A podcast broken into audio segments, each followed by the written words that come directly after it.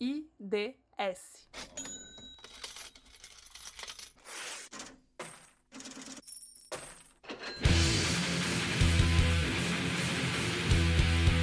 Senhoras e senhores, sejam bem-vindos a mais um Indicador da Semana.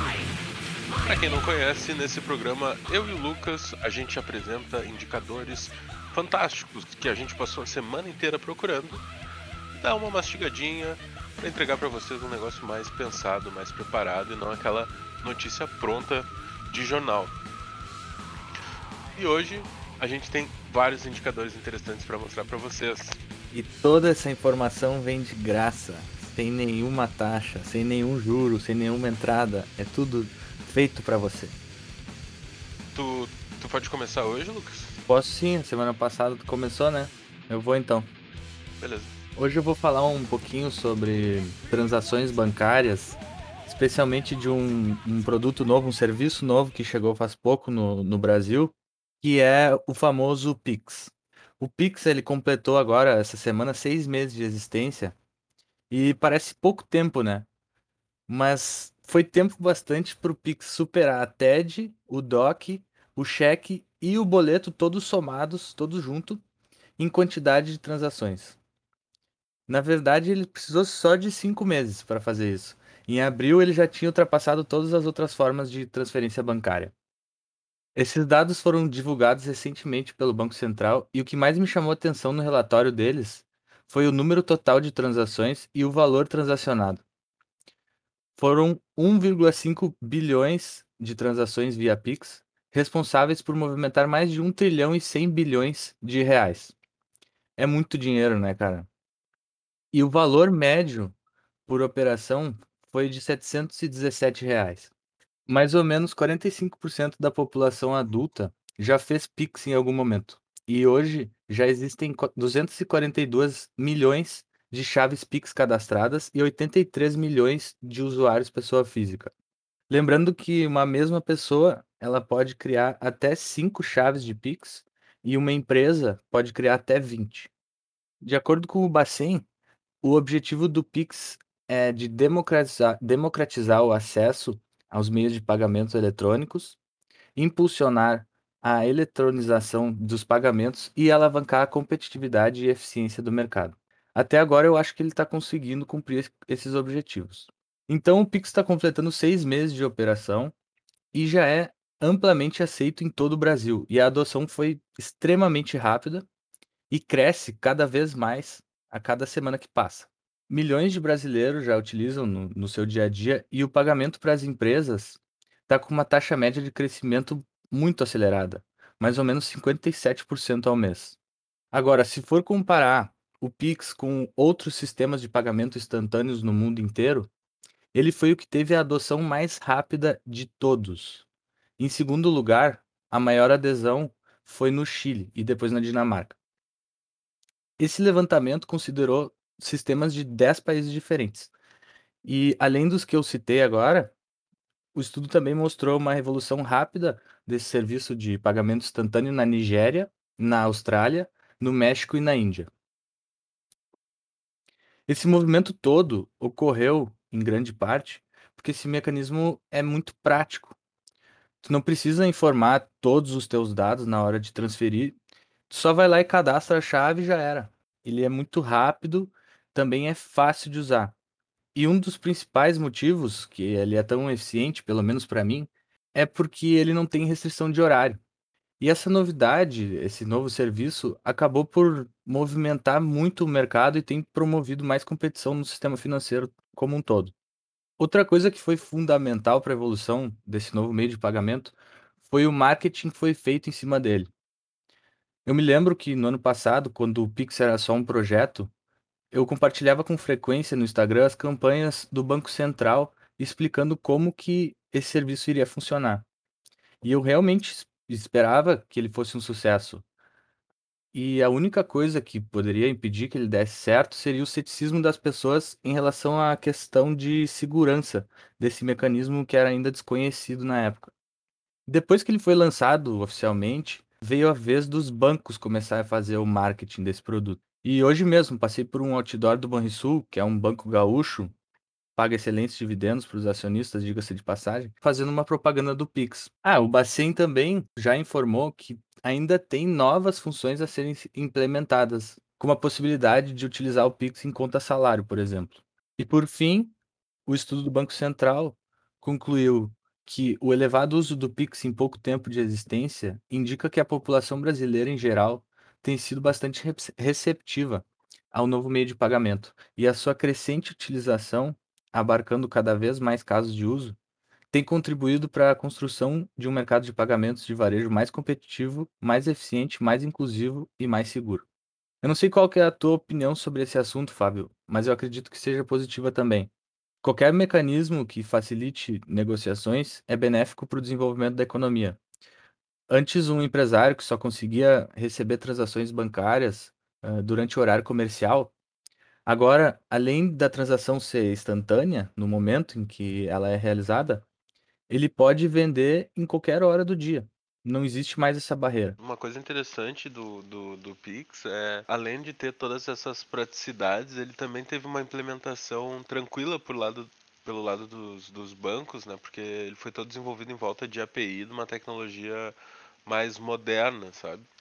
Além de tu estar tá removendo essa fricção que a gente via na TED. Ele, claro que já tinha alguns, alguns, algumas instituições que te permitiam fazer TEDs de graça, como uh, o Nubank, por exemplo, mas ainda assim tinha muita gente que cobrava uh, umas taxas até que bem altas, né? Tipo 9, 10 reais para tu conseguir transferir dinheiro, né? E isso também servia como justificativa para tu conseguir comprar algum pacote né, de serviços dos bancos, né? Que agora já é mais um produto que o banco não, não, não vai conseguir oferecer. Então, ele, ele, o, o, sistema bancário tinha uma, uma renda que era extraída a partir dessas transferências e agora ele está tendo que se virar sem essa renda, né? Que, que, que, que também está sendo cada vez mais ameaçada pelo Open Banking, né? Que eu acho que o Pix também está muito nessa direção do, do Open Banking de criar um, um marketplace em que tu pode pegar um produto de um banco, né? Por exemplo, empréstimos em um banco e no outro banco tu, tu pega um outro serviço como um seguro, não sei, sabe? Então, é, eu, eu acho que isso está conseguindo criar um alicerce do que, que vai ser o, o Open Banking, sabe? Sim, sim, é, eu concordo contigo. Quando os bancos digitais começaram a surgir, as contas digitais, a gente começou a ver cada vez mais os cortes nas, nas taxas de, de transações bancárias. E eu acho que isso é um. O Pix talvez seja um efeito dessas, desses cortes. E agora os bancos vão ser, que ainda não tinham cortado as taxas, vão não vão nem conseguir ofertar mais esses produtos, porque todo mundo vai utilizar diretamente o Pix. Agora, a questão que muita gente ainda está preocupada é que será que ele não foi lançado sem taxas justamente para ter uma adesão e lá para frente vai começar a ser cobrado taxas? É, pois é, eu, eu já vi algumas, algumas notícias circulando sobre isso e é, eu acho que sim, e eu acho que vai ser algo que vai ser mais uma contrapartida das empresas, né? As empresas e o sistema bancário que vão arcar com esses custos de manutenção desse sistema. Sim. Então talvez para as empresas não, não seja um baita negócio em relação a TED e boleto, do ponto de vista financeiro, né? Mas do ponto de vista de facilitar ali a compra do consumidor e talvez conseguir vender mais em cima daquela compra por impulso, né? em que o cara só vai lá e faz o, pagamento, talvez ali tenha uma reversão de, de, de, de, de realmente se revele ali um benefício para a empresa. Só que do ponto de vista de custo, eu não, eu não tô. Eu, eu, eu ainda acho que o Pix vai ser mais barato do que o que a gente tem hoje. Só que, claro, o preço dessa infraestrutura ainda vai ter que ser pago por alguém, né? Sim. É, e então é isso pro meu indicador. Ah, e o que que tu trouxe para nós essa semana? Bom, essa semana eu trouxe. é- é- Tem mais a ver sobre como está se, se, se desenhando a recuperação né, da, da economia lá nos Estados Unidos, de novo, né? tô- vou, vou tratar desse assunto de novo. e principalmente em volta do, do custo do emprego lá, ou seja, salários, né?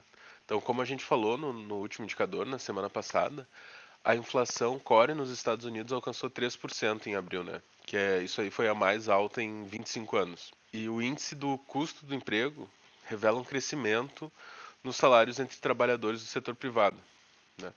Que esse índice basicamente olha para o lado do empregador, quanto que está crescendo esse, esse custo, né, do, do, do emprego. E geralmente uh, aumentos nesse custos são por conta de aumentos salariais. Sim, essa relação, especialmente.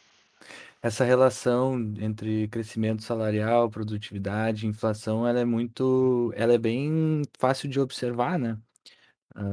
Quando a gente vê uma, um crescimento salarial acima da produtividade, é, tem inflação. E se ao contrário ocorre, a gente vê a deflação.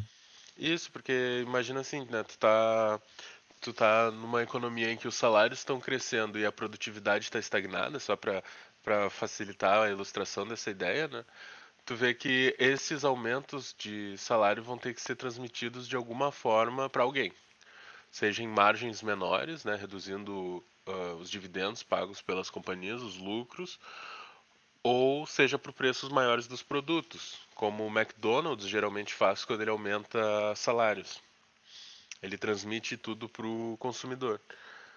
Só que se tu tiver, por exemplo, no caso do McDonald's, tu aumenta a contratação, mas ao mesmo tempo tu implementa uh, algum tipo de inovação no teu modo de produzir de forma tal que tu consiga uma produtividade maior para o trabalhador, ou seja, cada trabalhador está dando um retorno financeiro maior para a empresa, tu consegue, de certa forma, uh, contrabalancear né, esse efeito do aumento salarial. E de uma forma agregada na economia, isso iria acontecer no sentido de que tu fica com uma produção maior, tu está produzindo mais bens e serviços a partir de uma massa salarial relativamente menor a esse aumento na produção, né? E aí isso, então, se tu tem o, a produtividade mais alta, o crescimento de produtividade mais alto do que o crescimento salarial, aí tu consegue manter a inflação sob controle ou até caindo. Só que se o inverso acontece, aí tu começa a ver aquela inflação que era temporária nos Estados Unidos começa a ter uma, uma linha mais permanente, né? Então, se esse crescimento se mantiver, né, se esse crescimento salarial se mantiver, pode ser que ocorra um aumento na inflação. Mas, né, tendo dito isso, também tem uma, uma probabilidade desse crescimento salarial relativamente alta, né, um crescimento salarial maior do que a média da década anterior, apesar de que isso não ser um índice uh, certeiro de que vai aumentar a inflação, de que vai ter, pode até ter esse repasse de custos, mas se a gente vê o produto crescendo, né, uma vez que junto desse, desse crescimento salarial pode ter ocorrer ganho de produtividade, esses ganhos de produtividade, como a gente falou, pode servir de válvula de escape para essa pressão inflacionária. Né? A gente uh, observa que o número de vagas, né, postos de trabalho não preenchidos, agora alcançou 8,1 milhões nos Estados Unidos e a gente ainda tem uma participação da força de trabalho abaixo dos níveis pré-pandêmicos. Então, a força de trabalho americana pode crescer rapidamente ali entre 1 e 2% conforme se consolide ainda mais esse esse processo de superação dessa crise de saúde sanitária. Então, por esse descasamento entre oferta e demanda, essa pressão salarial é, é, ela acaba sendo natural. Agora, o importante vai ser observar, enquanto a gente não tiver um retorno dos trabalhadores ao mercado de trabalho, né, se a gente ainda vai ter cenários de pressões de alta no, nos salários. Porque sem ganhos evidentes de produtividade, né? O que ocorre aqui é justamente um aumento no preço dos insumos. Então é como se uh, isso fosse um aumento no preço das commodities, que também está acontecendo. Né? Então a gente está vendo altas no grosso dos insumos de, de produtivos por lá. Agora, a, a, expectativa, eu acho que do Fed é que conforme essas pessoas retornem ao mercado de trabalho, pelo menos esse lado dos salários vai conseguir ser, ficar um pouco mais amenizado, no sentido de que o aumento dessa oferta de mão de obra pelo retorno dos, dos trabalhadores que ainda estão não estão se sentindo seguros para voltar a trabalhar, no momento que eles reingressem à força de trabalho já com esses salários mais altos, a gente consiga amenizar essa pressão desse lado, né? Agora eu, eu, eu, me pergunto, né, da onde que vai vir essa inovação que vão trazer esses ganhos de produtividade para a economia americana, sabe? Sim, é, esse é um ponto bem interessante. Ainda não se, ainda não se tem ideia do que, que pode vir, mas a indústria da tecnologia vem inovando cada vez mais e a gente vê uh, cada vez as empresas que mais lucram são as desse setor, justamente porque elas conseguem uh, ter ganhos de, em escala maior do que os outros setores que são mais uh, tradicionais da indústria.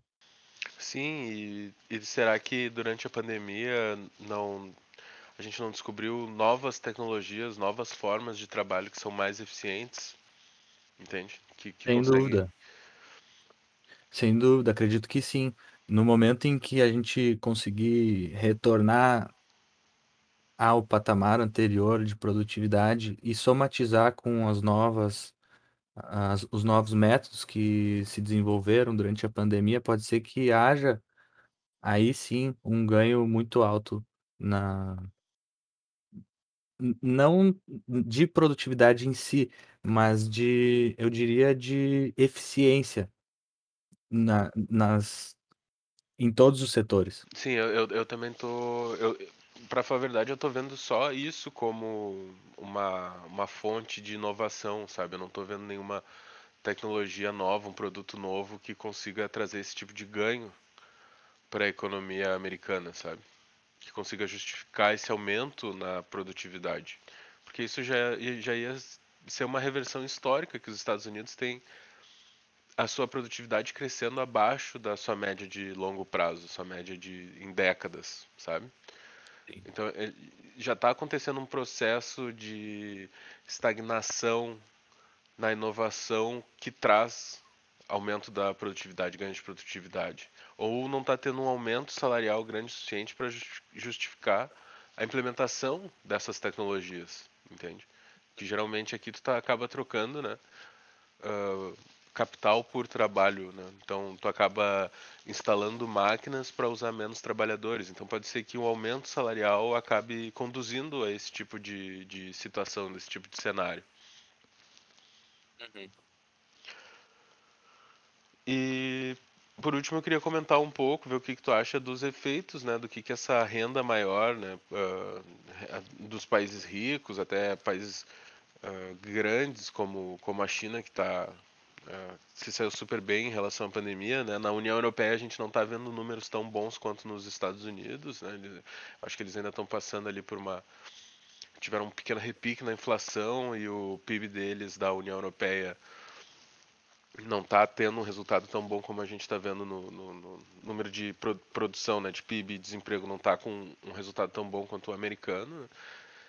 E, mas igual, né? Só a gente já tá vendo movimentos de alta nas commodities e, e eu queria ver o que, que tu acha, né?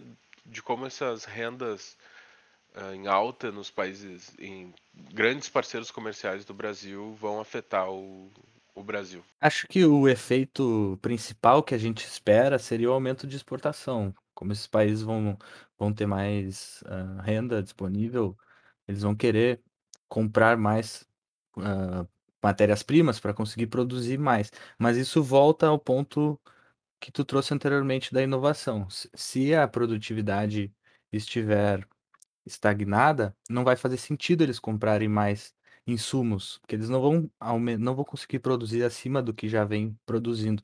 Então, não necessariamente os países uh, que são exportadores vão se beneficiar desse movimento de aumento da renda.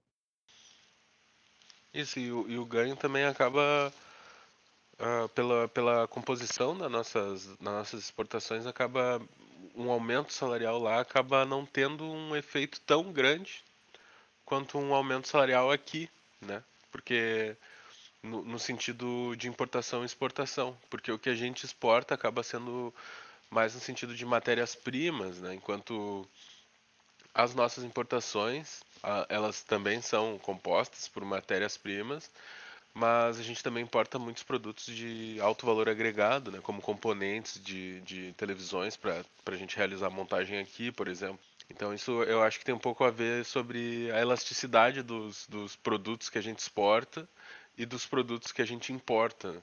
Tem toda a razão. E tu acha que isso teria um efeito direto na taxa de juros daqui do Brasil? Pois é, o, o que a gente está vendo, o, o que mais preocupa a taxa de juros aqui no Brasil, né, o que pode nos causar problemas em relação à taxa de juros. Cara, a taxa de juros do Brasil ela sempre foi um pouco uh, desconexa do, do resto do mundo, apesar da gente ter uma correlação altíssima ela, a gente tem outros fatores internos que nos fazem ter uma taxa de juros que às vezes tu não consegue justificar através de risco Brasil ou só da inflação ou só da perspectiva da, do câmbio, né? Mas ainda assim, por a gente estar numa Selic que está historicamente baixa em valores reais, né, considerando a inflação brasileira, uma vez que, só para lembrar, né, a inflação real é basicamente a inflação reportada, né, que a gente vê no jornal. Desculpa, a taxa de juros real. É basicamente só a inflação, é só a taxa de juros reportada na, nos jornais menos a inflação reportada. Então, por exemplo, se, se hoje a gente está com 3,75 de, de, de taxa de juros e uma inflação em 6, a nossa taxa de juros real é pouco maior de 2%, 2,25% negativa. Né? Então, para a gente estar tá com essa taxa de juros historicamente baixa, eu, é, eu ainda vejo como um risco né? essa, essa tendência de inflação norte-americana engatilhar alguma reação do Fed, uma vez que eles começarem a identificar isso como algo perene, né? se for esse o caso. Que poderia ter um impacto aqui, né? na nossa capacidade de pagamento. É muito interessante como essas todos essa, esses indicadores macroeconômicos eles interagem entre si, se afetam entre os países, mas eu acho que isso conclui o nosso indicador dessa semana. Eu sou o Fábio. E eu sou o Lucas. E até semana que vem.